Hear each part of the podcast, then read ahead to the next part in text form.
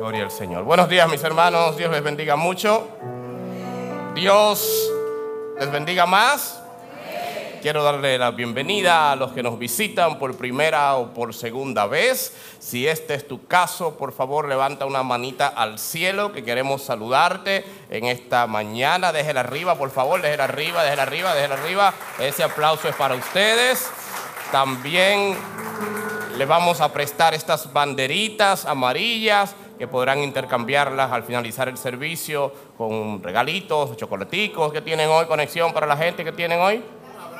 Lapicero, wow, un lapicero personalizado de la iglesia y para las familias quizás hay un vasito bien bonito, así que no se vaya sin devolverles esas banderitas al equipo de conexión al finalizar a mi derecha hay una pared que dice conéctate, ellos le van a saludar y les van a dar algo especial para que nos recuerden y ojalá y puedan volver. Saludar a nuestros hermanos en Italia que se conectan en vivo ahora mismo desde Bolonia. Gracias a ustedes también por estar ahí, confiando en el Señor que lo que hemos sentido en esta mañana ustedes también lo estén sintiendo allá a la distancia.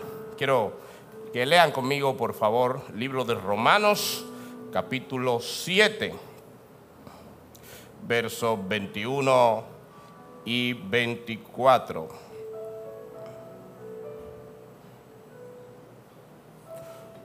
Romanos 7, 21 y 24 dice, así que, queriendo yo hacer el bien, hallo esta ley en mí que está presente, esta ley del mal que está presente en mí porque en el hombre interior me deleito con la ley de Dios, pero veo otra ley en los miembros de mi cuerpo que hace guerra contra la ley de mi mente y me hace prisionero de la ley del pecado que está en mis miembros. Por favor, diga la siguiente frase, miserable de mí.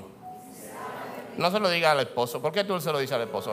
Era, era a uno, a uno. Miserable de ti. No, uno, por favor. Uno, dos y tres. Miserable, de mí. 1862. Para, para, ok, 1862.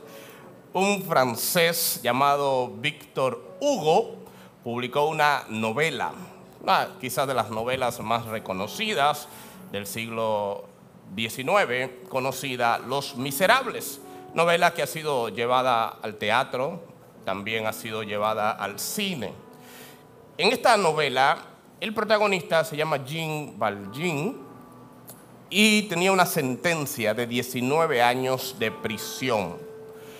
Él fue sentenciado originalmente a 5 años por robar pan, pero se escapó o se intentó escapar varias veces de la cárcel Así que la sentencia fue aumentando y aumentando cada vez que lo agarraban. Hasta que luego sale, pero le persigue su pasado como convicto. Donde quiera que él llega, su pasado le antecede y la gente lo recuerda.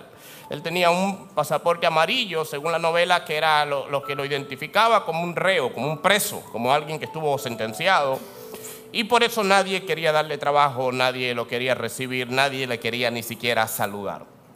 Hasta que un obispo, me parece que era católico, llamado Miriel, le abre las puertas de su casa. El obispo lo recibe y le ofrece refugio. Después de tiempo donde nadie quería saber de él, alguien le dice, no me importa tu pasado, no me importa tu condena, esta es tu casa, puedes dormir acá, comer, desayunar, etc. En la madrugada, Jim se robó las vajillas del obispo y huyó por la ventana de la casa. La policía lo detuvo. En el momento, casi infraganti, llaman al obispo y el obispo sale, ya usted sabe, en pijama de madrugada y la policía dice, acabamos de agarrar a este hombre saliendo de su casa robándole las vajillas de plata y el obispo dijo, no, no, él, no me la está robando, yo se la regalé, ese es mi amigo. Así que tranquilo, yo se la regalé. La policía no le creyó, pero está bien. Él era el dueño de su vajilla, así que lo dejaron tranquilo. y dejaron a James libre otra vez. Cuando yo vi esto, yo pensé, ¿cómo un ladrón recibe una obra de gracia cuando todo el mundo lo rechaza, lo maltrata, lo ignora, lo expulsa? Y este bendito ladrón devuelve esta obra de gracia robándole al hombre. Yo dije, ¿cómo el ser humano está dañado de fábrica? No por el fabricante, sino por el virus del pecado que entró en nosotros. Y esto por supuesto no está fundamentado en la obra, está fundamentado en la Biblia. Y el apóstol Pablo, que escribió este libro que leímos, Romanos, él, habla de una lucha que tenía en su cuerpo contra el pecado, le llama la ley del pecado. Y él dice, yo no quiero hacer lo malo, pero eso termino haciendo. Pero recuerden que Pablo era un fariseo de fariseo, es decir, fue eh, eh, formado en la ley judía, lo más estricto. Es como decir un rabacuco de estos tiempos. Pablo conocía la ley, guardaba cada coma de la ley, cada punto de la ley fue formado por maestros de la palabra de Dios. Y luego ese mismo Pablo se encuentra con Cristo Jesús. Cristo baja del cielo. Señores, después que Cristo se fue, no le predicó a más nadie. Cristo dijo, terminó mi trabajo, me salió mi jubilación, hasta la vista, baby. Eso no está en la Biblia, pero bueno. Y se fue. Y parece que luego en el cielo Cristo dijo, me falta alguien. Padre, tengo que volver. Y es como las esposas, cuando uno sale de la casa, se me quedó algo. Tengo que volver. Y Cristo baja del cielo a predicarle a una sola gente, a Pablo. Ni antes ni después Cristo hizo eso. Cristo viene y se le revela a Pablo, lo tumba de un caballo según la gente, un caballo que nunca está en la Biblia, pero es el caballo más famoso de la Biblia. Yo creo que los animales más famosos de la Biblia no están en la Biblia. Eh, la, la ballena de Jonás, correcto, que no, la Biblia no dice que era una ballena.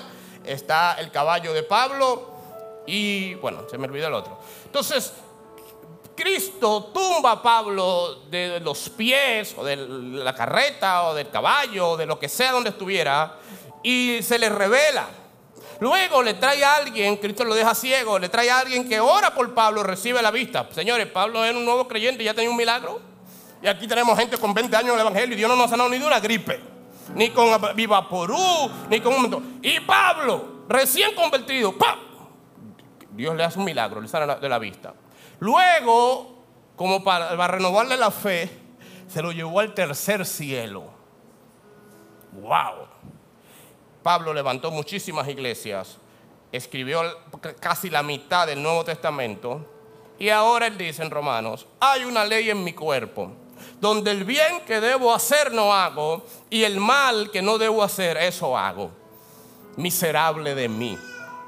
Y bueno, eso era Pablo, porque el pasado de él lo antecedía. No, no, no, cuando usted ve toda la Biblia, eso es recurrente. Por ejemplo, Job, la Biblia lo describe como un paradigma de la virtud. Job era un hombre íntegro en todos sus caminos. Pero él mismo en Job 42.6 dijo, me aborrezco y me arrepiento en polvo y ceniza. Él mismo. Daniel conocido en la Biblia como un hombre de Dios, un hombre consagrado, dijo, oh Señor, hemos pecado y hecho lo malo, contra ti es pecado. Daniel. Isaías, el gran profeta Isaías, conocido como el profeta evangélico del Antiguo Testamento. Isaías que profetizó 900 años antes la vida de Cristo como si estuviera viendo la pasión de Cristo en HD, en 4K. Isaías, ese hombre ungido, ese hombre poderoso, ese hombre, el profeta de los reyes, dice Isaías 6:5, ay de mí que soy muerto, porque soy hombre de labios impuros. El gran profeta Elías, que bajó fuego del cielo y decapitó profetas de Baales y ministró y profetizó y cerró el cielo dijo, no va a llover y no llovió lloverá y volvió a llover. Ese hombre de Dios, Santiago dice, Isaías era un hombre sujeto a pasiones. Otras versiones dice, era un hombre con debilidades como las nuestras. Cuando usted ve, toda la Biblia, se da cuenta que todos los hombres de Dios, por más ungidos que fueran, por más santos que eran, eran hombres que tenían una carga también de pecado y de tentaciones. Por eso el predicador inglés Charles Spurgeon dijo una vez, si están hablando mal de ti, no te enojes, porque si te conocieran mejor, hablarían peor. A veces uno se enoja y dice, si me conocieran por dentro, somos peores por dentro. Porque por fuera nos maquillamos, ¿verdad, Ru? ¿Dónde Ru? Mira ahí. Las chicas de Cántico Nuevo hoy se están maquillando todas. Dios mío, Dios está obrando en esta iglesia. Y algunas se están peinando. Santo sea el Señor. Hay boda, hay boda. Profetizo boda.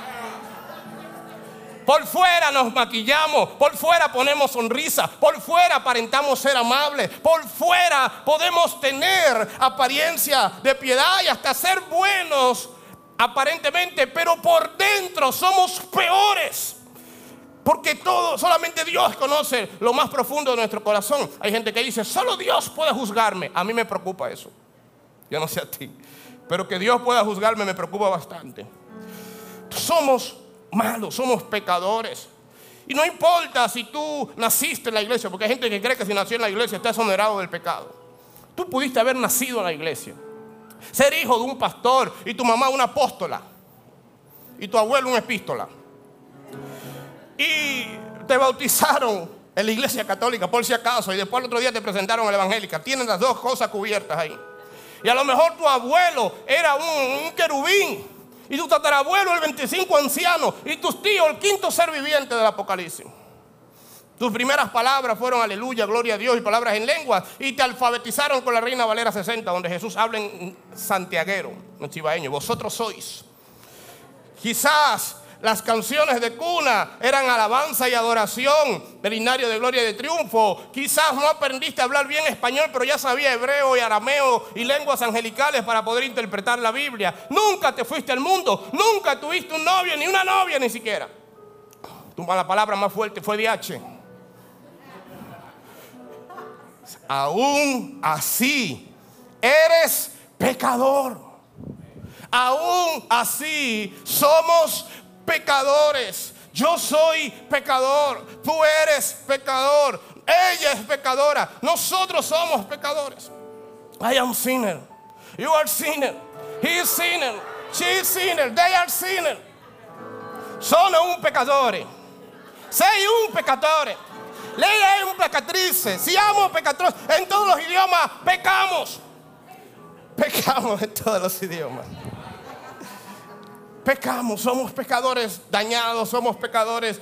Dijo el apóstol David, en maldad he sido formado y en pecado me concibió mi madre. No fue que fue producto de una infidelidad como alguna gente cree, no, es que inmediatamente hay concepción, el virus del pecado entre nosotros. La Biblia dice, no hay justo ni aún uno, no hay quien haga lo bueno. El ser humano tiene una capacidad enorme de autosabotearse, una capacidad enorme de autodestruirse. Teníamos, escuchábamos una historia de una mujer que le decía a sus pastores, yo tengo un matrimonio perfecto. Mi esposo es un buen hombre, proveedor, buen padre, buen amigo, buen amante, eh, bonito, el sueño de toda mujer. Y ella decía, pero yo quiero sentir algo diferente. Hija del diablo, ¿qué quiere sentir golpe? ¿Quieres sentir infidelidad? ¿Quieres sentir abandono? ¿Quieres sentir desprecio? ¿Qué es lo que tú quieres sentir que no has vivido? Porque a lo mejor es eso. Y el tipo, esta muchacha de la, adolescencia que ven el tipo de bachillerato, el rudo, chaqueta de cuero, que le habla mal a, a todo, que hace bullying, que no estudia, y dice, ese es el hombre de mi vida, ese es el hombre que en un futuro me va a embarazar y me va a dejar y se enamoran. Y el pobre infeliz de gafa que estudia, que se porta bien y que trabaja, es que, es que yo nada más lo quiero como amigo. Y casi siempre es él que se casa con la divorciada cuando... Gloria a Dios por esos hombres buenos y amables. ¿Por qué nos autosaboteamos? ¿Por qué boicoteamos las cosas buenas? Yo decía una vez que hay una tendencia en el ser humano de amar lo que le daña y de dañar lo que le ama. Hay una tendencia del ser humano de cuando alguien se está portando bien contigo, tú decir, no sé, como que no siento. Y cuando alguien te hiere, aficiarte y enamorarte como un perro. Y si usted está en esa etapa, haga un ayuno de cinco días. Que Dios le, evite tantos dolores de cabeza. Ay, pastores, que yo siento mariposas en el estómago. Eso es gastritis. Repréndala. Póngase en ayuno para que esas mariposas mueran. Pero no se enamore de una gente que le haga daño. Pero en fin, eh, somos así. Estamos dañados de fábrica. Por eso no necesitamos cambiar, no necesitamos mejorar, no necesitamos ser mejor persona. No, eso no nos ayuda en nada. Y te dice, entonces, ¿qué necesitamos? Juan capítulo 3, verso 1, un hombre religioso, un hombre bueno, un hombre noble, se acercó a Jesús. Dice el pasaje, había un hombre llamado Nicodemo, un líder religioso judío de los fariseos. Una noche fue a hablar con Jesús. Rabí, significa maestro, le dijo, todos sabemos que Dios te ha enviado para enseñarnos. Las señales milagrosas que haces son las pruebas de que Dios está contigo. Jesús le respondió el halago, te digo la verdad, a menos que nazcas de nuevo, no podrás entrar al reino de los cielos. Nicodemo era un tipo bueno. La Biblia no dice nada malo de él. Era un maestro de los buenos. Nunca se metió con Jesús. Era un tipo genial. Era de esos viejos que usted quiere que lo adopten como abuelo. Y Nicodemo le dice a Jesús, maestro bueno, yo sé que tú eres un enviado de Dios. Y Jesús le dice, gracias, pero tú tienes que nacer de nuevo. Nicodemo, pero ¿qué yo te hice? Yo acabo de saludarte. Porque nosotros no necesitamos necesariamente ser mejores o mejorar. Necesitamos morir a nuestra naturaleza pecaminosa, arrepentirnos de corazón confiando en Cristo Jesús y nacer de nuevo. Solamente así el virus de pecado se elimina de nuestras vidas. No le estoy diciendo que es, malo ser mejor persona, porque no voy a decir quién es, pero aquí hay una hermana que me audita todos los posts que yo hago. Entonces, si usted quiere ser mejor persona, eso es bueno, eso no es malo. Mejor estudiante, mejor esposo, mejor hijo, eso, todo eso es bueno. Pero no es bueno en comparación con el pecado. No sirve para nada. Ser mejor persona sin morir a nosotros mismos es como usted maquillar un muerto. ¿De qué sirve eso? Se ve bonito el muerto, maquillado, perfumado, eh, eh, bien vestido. Pero ¿de qué sirve si está muerto? Usted tiene que ser mejor persona si nace de nuevo. Si usted no ha nacido de nuevo, no se preocupe por ser mejor persona. Preocúpese por nacer de nuevo. Hace unos años, esto no me está dando, la compañía Samsung lanzó un teléfono llamado el Samsung Galaxy Note 7 Generalmente no hablamos de ese tipo de teléfono en la iglesia ni de ningún Android. Pero para ejemplos como este son muy bien oportunos. ¿Alguien llegó a tener ese teléfono? ya nadie, ah, todos son iPhone aquí. Todos son iPhone, gloria a Dios. Hemos avanzado. Pero me han contado hermanos de otra iglesia que el Galaxy Note 7 se calentaba.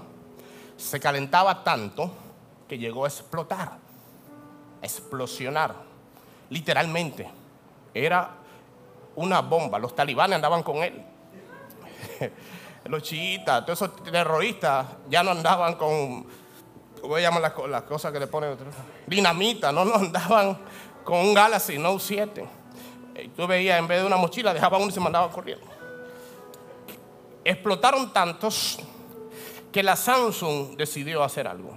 No hizo un llamado a revisión, no hizo un llamado a corrección.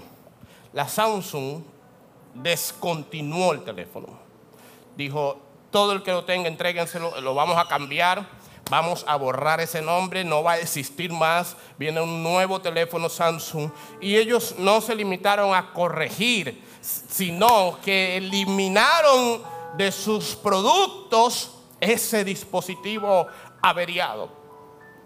Eso mismo hace Dios con nosotros. Ezequiel 36, 26, el Señor dice, llegaré a ellos y le daré un nuevo corazón y pondré un nuevo espíritu en ellos. El Señor no viene a arreglar tu corazón tan averiado y tan dañado. El Señor viene a poner un nuevo corazón en el tuyo para que haya no algo mejor, algo totalmente diferente. Aleluya. Dios quiere no arreglar. Señor, repara mi corazón. No, no sirve para nada. Renuévame, renuévame. No, no hay que renovarte. si, er, si no eres creyente. Dios quiere, no, no, no la toque, varón. Es que Dios quiere hacerte un trasplante de corazón. Ahora yo sé que algunos de ustedes están diciendo, está bien, está bonito eso, pero ¿de qué me sirve este mensaje a mí? Ya yo lo sé todo eso. ¿Cómo, ¿Cómo, lo aplico? Ustedes saben que tenemos siempre un enfoque práctico, sobre todo los domingos. El miércoles es más teológico, más profundo. Pero la, la intención de los domingos es ser bien prácticos. Así que, ¿cómo eso nos sirve en nuestra vida diaria? De diversas formas. Número uno, al conocer mi condición pecaminosa, soy más misericordioso con los demás. Les voy a decir algo. Al cristiano no le luce sentirse superior moralmente ante los demás. Al cristiano no le luce sentirse de que yo sí, yo sí, uff. Es decir, tú conoces a mi hermano, mi hermano o a mi hermano, mi papá, pero yo, ¡ja!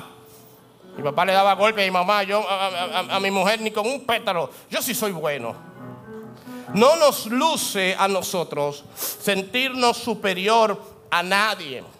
No importa las buenas obras que tú hayas hecho. Mucha gente hace buenas obras desde un corazón malo.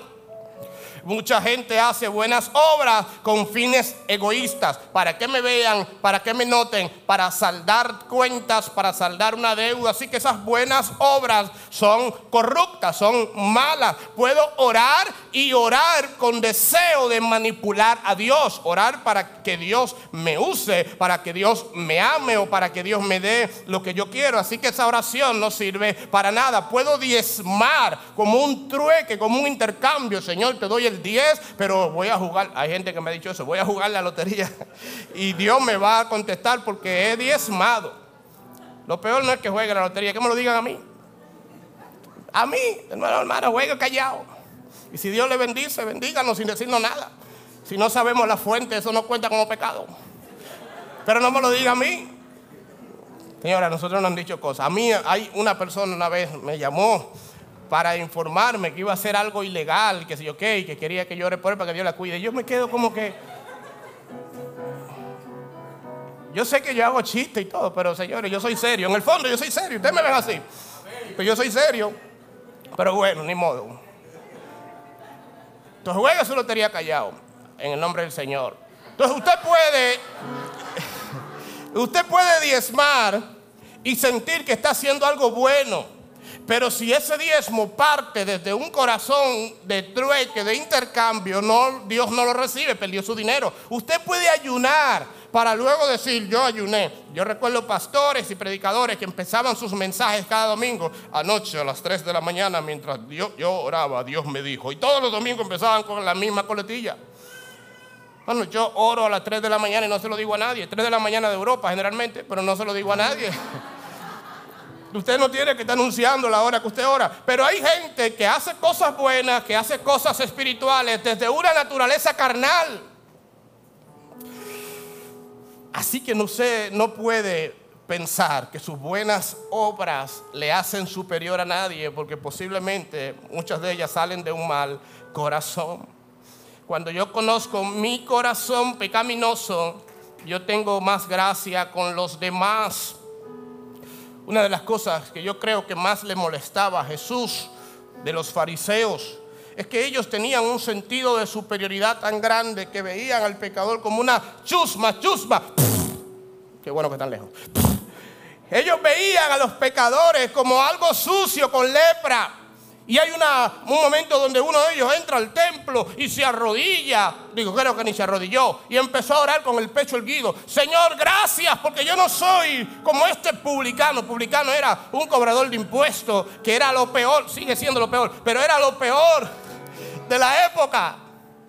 Yo no soy como este ladronazo, como este corrupto, como este perverso, como este político. Yo soy un hombre bueno, decía el fariseo. Y en la misma oración la parábola pone al cobrador de impuestos, al, político, al corrupto, diciendo, Señor, ten misericordia de mí, tu misericordia es mejor que la vida, ten piedad de mí. Y Dios dijo, ese corrupto cuando salió de la iglesia o de la oración, salió santificado y el religioso salió más corrupto y más pecador. Porque si tú te arrodillas, pero tu corazón por el orgullo sigue de pie, tus rodillas no tocaron el piso. Pero si tu corazón está arrodillado, aunque haya pasado lo que ha pasado, ese corazón entra al reino de los cielos en humillación, en santificación delante de Dios. Se puede estar de rodillas, pero erguido por dentro. Wow. Voy a predicar ahora.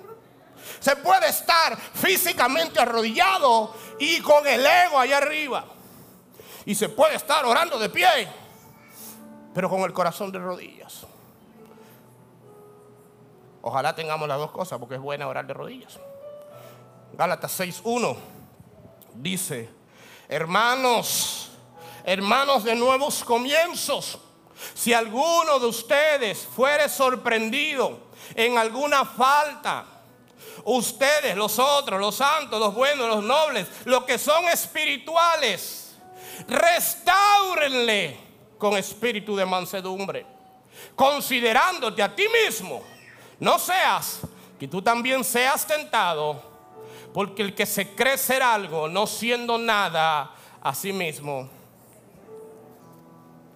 Cuando yo conozco mi condición, yo veo al pecador, como lo que le dicen en psicología en reflejo, como alguien que puedo ser yo más adelante. Porque quizá también era yo así, más atrás. Así que tengo gracia ante el pecador y cuando el pecador falla, mi llamado, si soy espiritual, es restaurarlo. ¿Cómo lo restauro? Con mansedumbre, no con un te lo dije. No con el me decepcionaste. No con el que me tienes alto ya con el mismo pecado. Ya van dos años, ya van tres años, ya está bueno. Ahí dice, restaura con mansedumbre, considérate a ti mismo, no seas que tú también te has tentado. Porque al final el que se cree ser algo no es nada, se está engañando. Cuando yo conozco mi real condición, número dos, soy más agradecido con Cristo. Me encanta esa canción de Gracias por salvarme a mí. Yo lamento que no sé bailar, porque era para... Pero no, me encanta. Cuando yo conozco mi condición, soy más agradecido. Mucha gente en la iglesia sabe que fue salvo, pero no sabe de qué fue salvo. Y por eso nuestra primera clase de aliados es la salvación. Y nos, damos, y, nos enfatizamos en que la gente sepa, aliados es la clase de membresía de nuestra iglesia para los que nos visitan. Y hacemos énfasis en que la gente sepa de qué fuimos salvos. Hay gente que no sabe de qué fue salvo. Y tú te das cuenta en la adoración. Les voy a decir algo, hermano. Me da un pique. Me enoja. Me engranoja. Iba a decir otra palabra, pero no la quiero decir. Me engranoja. Literalmente me molesta. Cuando me quilla, me enoja. Cuando hay un tiempo de adoración, de alabanza, y tú ves gente así como que. Wow, qué bonita canción. Déjame transmitirla para mi Instagram.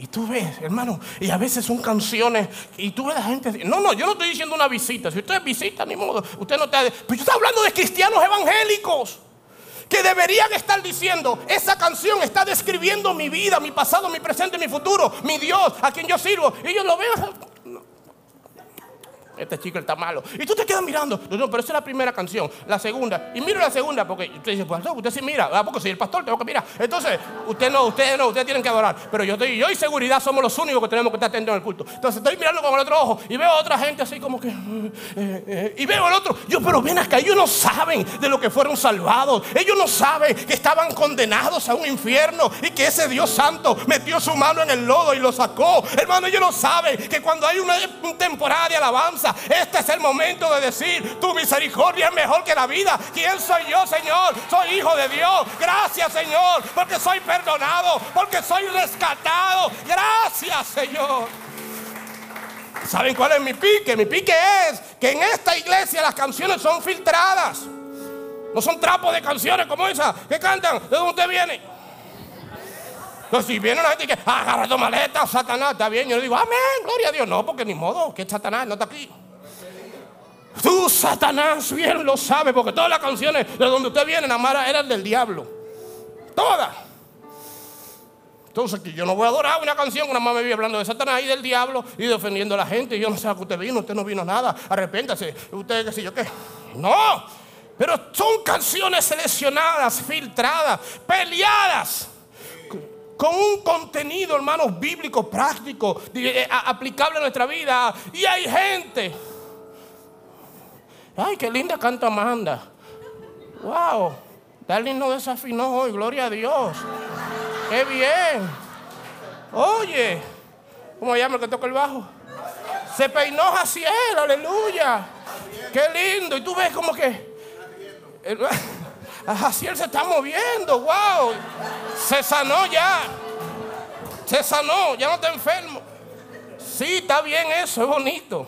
Eso es lindo. Qué bueno que se mueve y que no desafina y que canta. Pero tú sabes de lo que Dios te ha librado. Le estás cantando a ese Señor y estás desconectado vivo peleando con los músicos, con multimedia, con todo el mundo, porque a veces tú puedes estar sirviendo a Dios en la iglesia y te conviertes en un profesional del ministerio donde tú vienes solo a servir, pero tu corazón no adora. Y lo hemos visto por años. Y le decía en estos días a alguien que con buen corazón me dijo, yo no puedo vivir sin tocar. Le dije, pues está muy mal por ti. A mí me encanta predicar, pero yo puedo vivir sin predicar. Yo fui el, viernes a una iglesia y me senté y no me tocaba predicar ni, ni, me invitaban a predicar. Me senté y le dije al Señor, Señor, háblame a través del mensaje, háblame a través de la alabanza. Usted no puede decir, yo no puedo vivir sin hacer algo para Dios. Hay una frase que en algunas iglesias usan que somos salvos para servir. Mentira. Y si, como el que dice, si usted no sirve, para, si usted no vive para servir, no sirve para vivir. Mentira. Usted es salvo porque Dios le ama. Y Dios le ama, usted sirva o no sirva. Y si usted sirve, Dios le ama. Y si no sirve, Dios le ama también. Somos salvos por amor.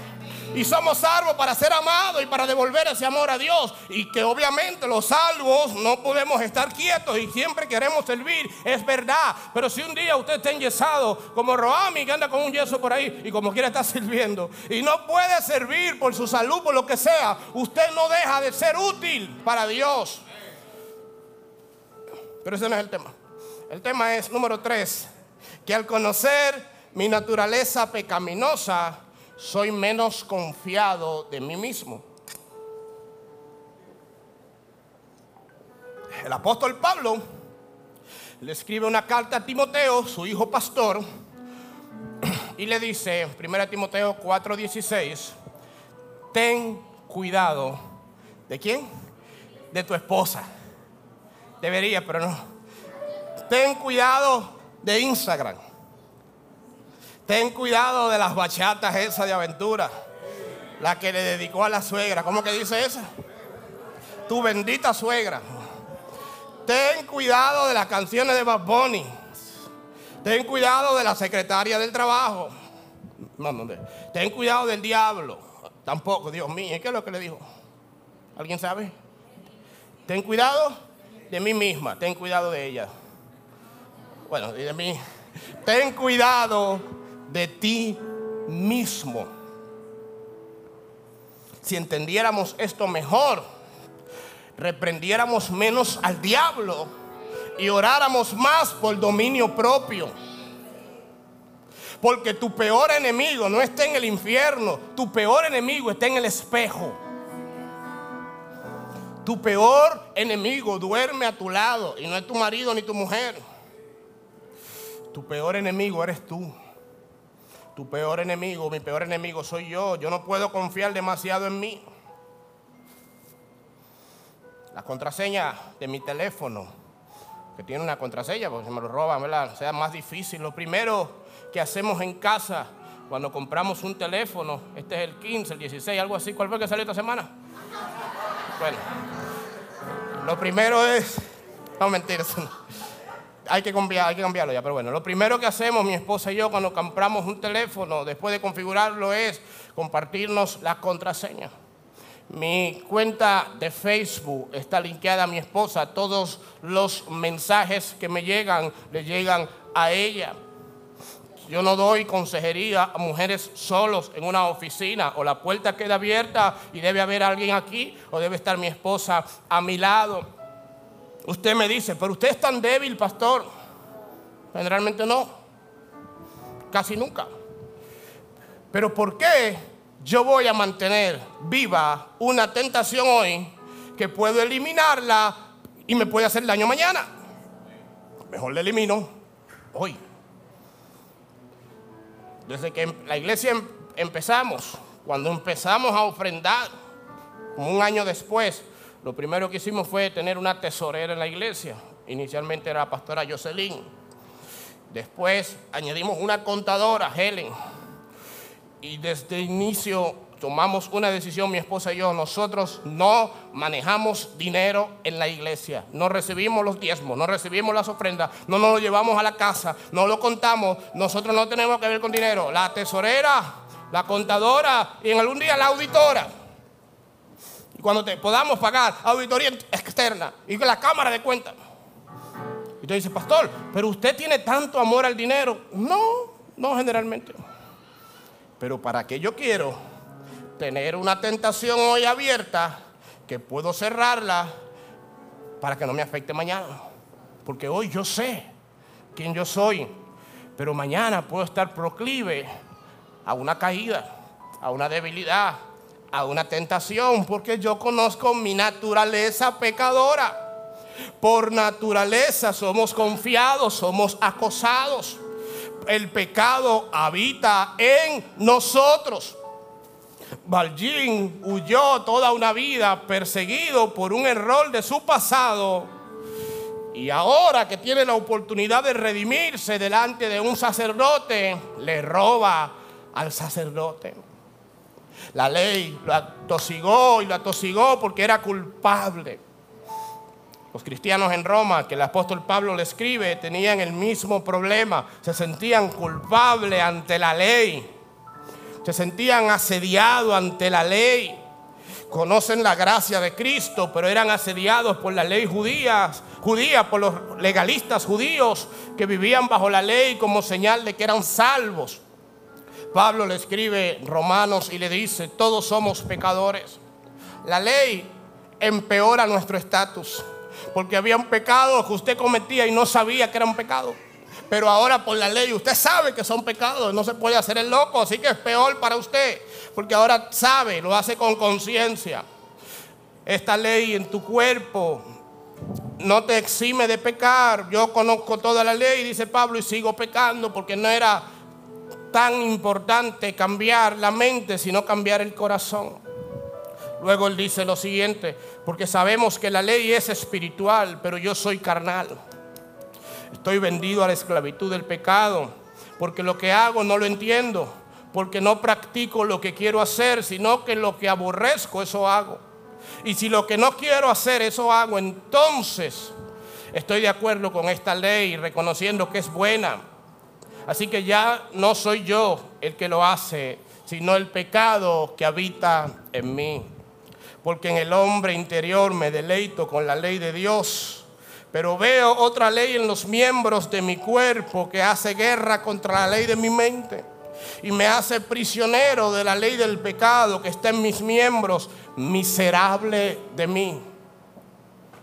¿Quién me libertará de este cuerpo de muerte? Yo no sé si algunos de ustedes se han encontrado en esta batalla. En esa batalla donde hay cosas que a Dios no le agradan y tú lo sabes en tu mente, pero tu cuerpo vuelve y cae, es lo mismo en esa batalla donde tú sabes lo que Dios no quiere que tú hagas, pero vuelve otra vez y te sorprendes haciendo lo mismo, pecando en las mismas cosas. Pablo se desahoga y expresa esta batalla interna. Hay cosas que yo sé que no debo hacer y las sigo haciendo. Me siento miserable. ¿Quién me librará? Como decía el Chapulín, y ahora, ¿quién podrá defenderme? Lo bueno es que este pasaje sigue. Pero antes de ir a esta conclusión maravillosa, quiero decirle algo, mis hermanos. Si algo bueno tiene este pasaje es que nos indica que los cristianos batallamos y batallaremos contra el pecado y las tentaciones. eso no significa que usted no es cristiano. Algunos de ustedes creen que porque están luchando contra el pecado o han caído en pecado o están luchando con tentaciones, no son cristianos. No, no, no, al contrario, usted es más cristiano ahora por eso. El diablo es experto diciéndole a la gente, tú no eres cristiano, miran lo que pensaste o miran lo que hiciste. Hace poco mi esposa y yo nos enteramos de una persona mayor de 80 años que tiene luchas con pensamientos sexuales. Y a mí me dio una esperanza eso, por un lado. Y por otro lado, me sorprendió porque yo juraba que ya como que a los 50 ya no había problema con eso. Que usted estaba muerto. Digo, por lo que escucho a veces con, con el equipo a mi lado, porque ahí, ¿verdad? Uno tiene gente a su lado de más experiencia que te cuenta. No te preocupes. No se preocupe que ya eso no será un tema. y hermano, mientras usted está vivo, está respirando tentaciones. Billy Graham, predicador que murió a los noventa y tantos años, decía, yo todavía tengo tentaciones. Si usted es cristiano y tiene pensamientos carnales, pecaminosos, eh, de tentaciones, no significa que usted no es cristiano, significa que usted está batallando. Entonces, en las batallas, en las guerras, hay dos tipos de soldados apresados. Hay un soldado que se va al bando enemigo como un traidor. Es un soldado que encuentra algún dinero, alguna recompensa o por cobardía se cruza al bando enemigo. Hay otro soldado que es apresado por el bando enemigo. El bando enemigo lo captura, lo apresa, lo hiere muchas veces. Pero ese soldado sigue siendo un soldado de su ejército. Que simplemente en una debilidad, en un error, en una indefenso, cayó preso. Yo creo, mis hermanos, que hay dos tipos de personas. Está el impío, el carnal, que se cruza al bando enemigo, que se rinde en el ejército del Señor, se rinde ante el pecado y que se convierte en un esclavo, en un prisionero de guerra del bando enemigo por traición. Y hay otros cristianos que en la batalla han sido capturados por el enemigo, han sido capturados por la tentación, por el pecado, por un error y están presos, pero ellos siguen siendo un soldado del Señor aunque estén en manos del enemigo. Ser libre del pecado no significa que somos libres del acoso del pecado, que somos libres de las tentaciones del pecado, que somos libres de los pensamientos pecaminosos y del mismo pecado ocasionalmente. Y le pongo este ejemplo. En 1863, el primero de enero, el presidente Lincoln en Estados Unidos declaró la emancipación de todos los esclavos. Dijo, todos los esclavos son libres por decreto. Ahora, ¿usted cree que el segundo de enero, el 2 de enero, todos los esclavos amanecieron libres? No. Habían dos tipos de esclavos. Habían esclavos que legalmente eran libres, pero que todavía no lo sabían porque no había llegado todavía, esos estados del sur, llegó de último la noticia. Y habían otros esclavos que legalmente eran libres, que sabían que eran libres, pero eran tan agradecidos con sus amos que decidieron quedarse en la casa y pasar de esclavos a sirvientes o a trabajadores. Ahora, ¿usted cree que cuando los amos les daban una orden, esos esclavos que nacieron en esclavitud, o tenían 30 o 40 años esclavos. A veces no reaccionaban, sí señor, y lo hacían rápido. Y el amo, no, no, espérate, eso fue un favor que yo te pedí. Es si puedes. Pero tantos años en esclavitud hace que una persona, aunque sepa que es libre, y aunque sea libre, todavía responda como un esclavo. Y hay muchos cristianos que han sido libres de la esclavitud. Pero fueron tantos años de pecado que todavía a veces responden como si fueran esclavos. Pero eso no significa que Cristo te hizo libre. Eres libre. Y puedes superar eso y puedes pasar eso de tu mente a tu corazón y luego a tus actitudes. El apóstol Pablo dice, ¿quién me librará de esta ley? ¿Quién me librará de esta ley del pecado que me gobierna? Y gracias a Dios, después de Romanos 7 viene Romanos 8. Y Romanos 8 empieza diciendo, gracias a Dios por Jesucristo, Señor nuestro. Pablo dice, capítulo 7 completo, estoy vendido al pecado, lucho con el pecado, el pecado me gobierna, el pecado me controla, el pecado me abate, el pecado me da golpe. Pero al final dice, ¿quién me va a librar? Y luego dice, pero Dios pero Cristo Jesús. Y yo, mi hermano, cuando escribía esto, tuve que dar un saltico y un brinquito para Jehová. Porque ese, pero Dios, yo no sé cuántos de ustedes pueden rastrear su vida en un antes y un después de un pero Dios. ¿Cuántos de ustedes pueden mapear, pueden decir, toda mi vida es transformada en un antes y un después de un pero Dios? Yo era adicto a la aprobación, pero Dios. Yo era esclavo del dinero, pero Dios. A mí me tocó la depresión, pero Dios. A mí me tocó la ansiedad, pero Dios. Yo era un vanidoso perdido, pero Dios. Yo estaba sumergido en la miseria, pero Dios. Alguien puede decir hoy, hay un pero Dios ha cambiado mi vida para siempre. ¿Cómo? Vamos, vamos. Aleluya. Hay gente que puede decir un pero Dios marcó el antes y un después. El divorcio amenazó mi matrimonio, pero Dios. Las drogas tocaron mi vida, pero Dios. Las mujeres gobernaban mi vida, pero Dios. Ese pero Dios es especial. Ese pero Dios lo es todo. Ese pero Dios nos ha sostenido. Ese pero Dios nos tiene de pie a la mayoría de nosotros.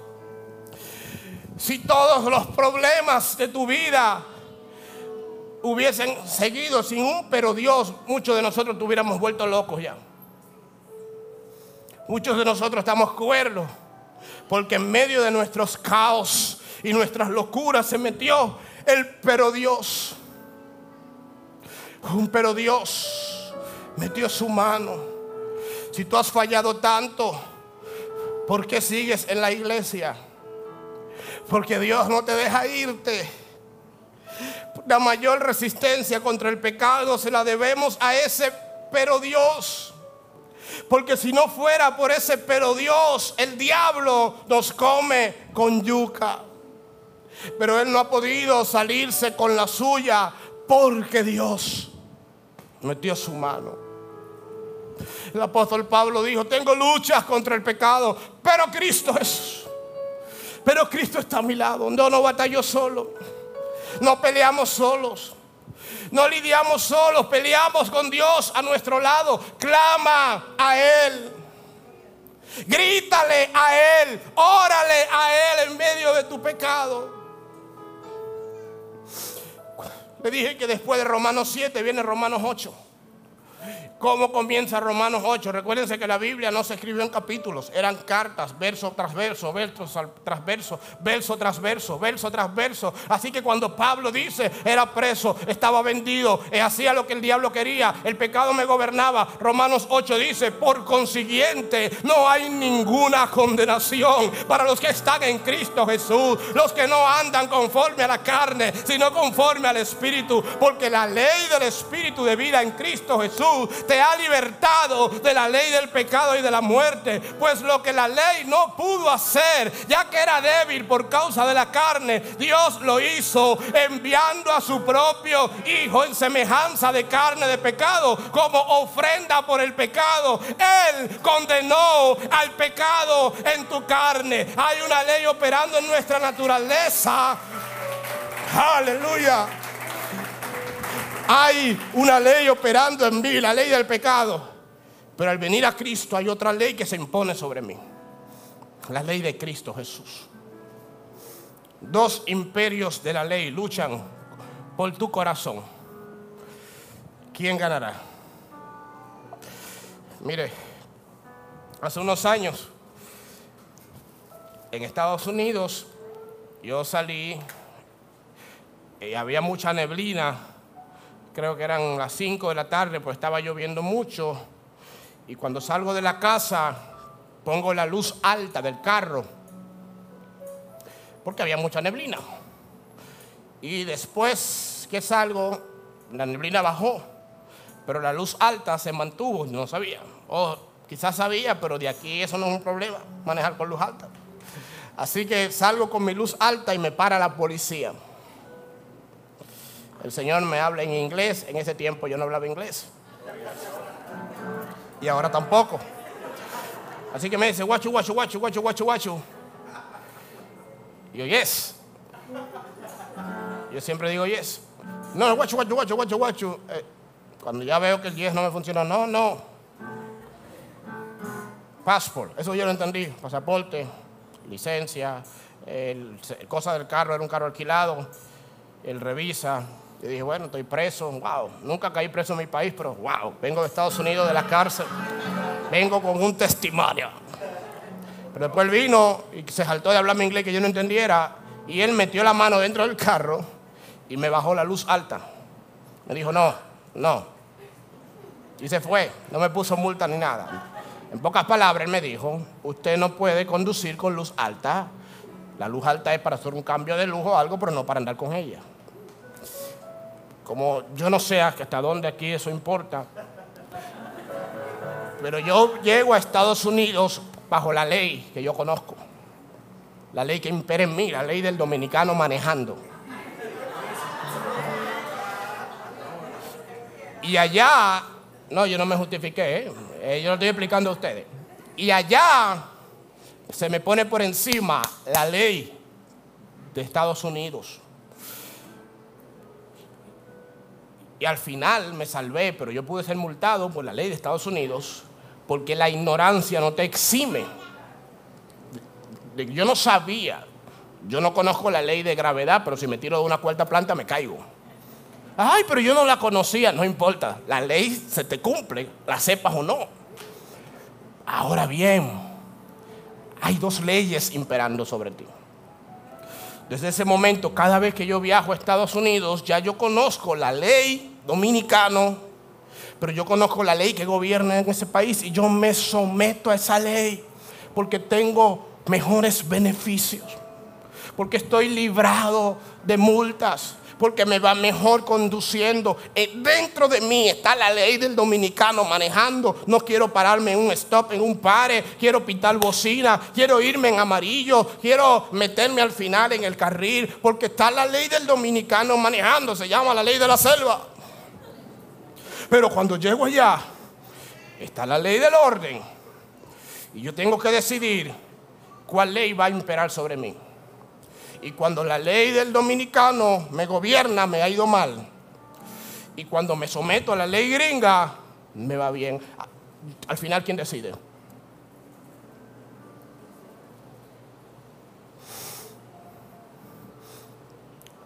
La ley del pecado y de la muerte está dentro de nosotros. Pero al venir a Cristo hay una nueva ley, un nuevo régimen que quiere gobernarnos también. Al final, ¿quién decide? Póngase de pie, por favor.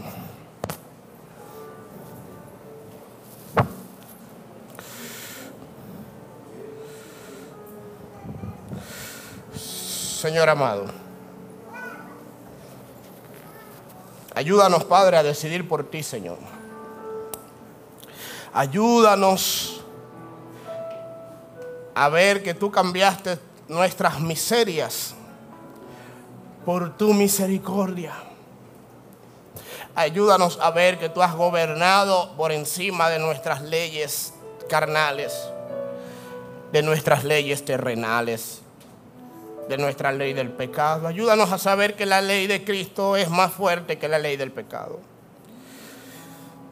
Perdónanos, Señor, por las veces que la ley del pecado tuvo más peso en mí que la ley de Cristo Jesús.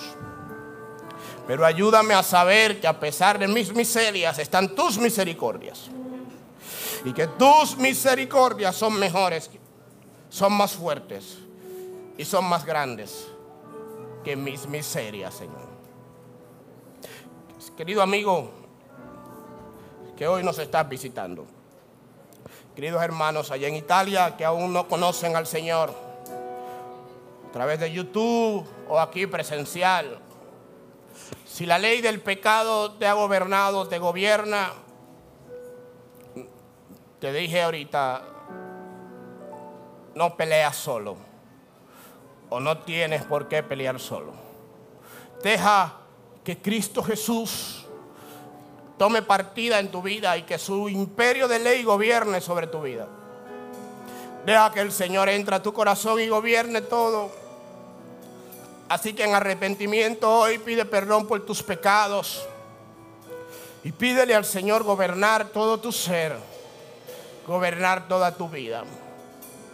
Queridos hermanos, el pecado no es una excusa para dejarnos gobernar por Él.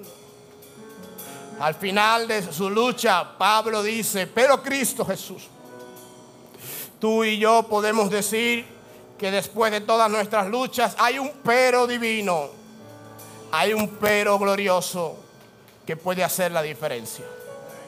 Clama a mí y yo te responderé, Jeremías 33.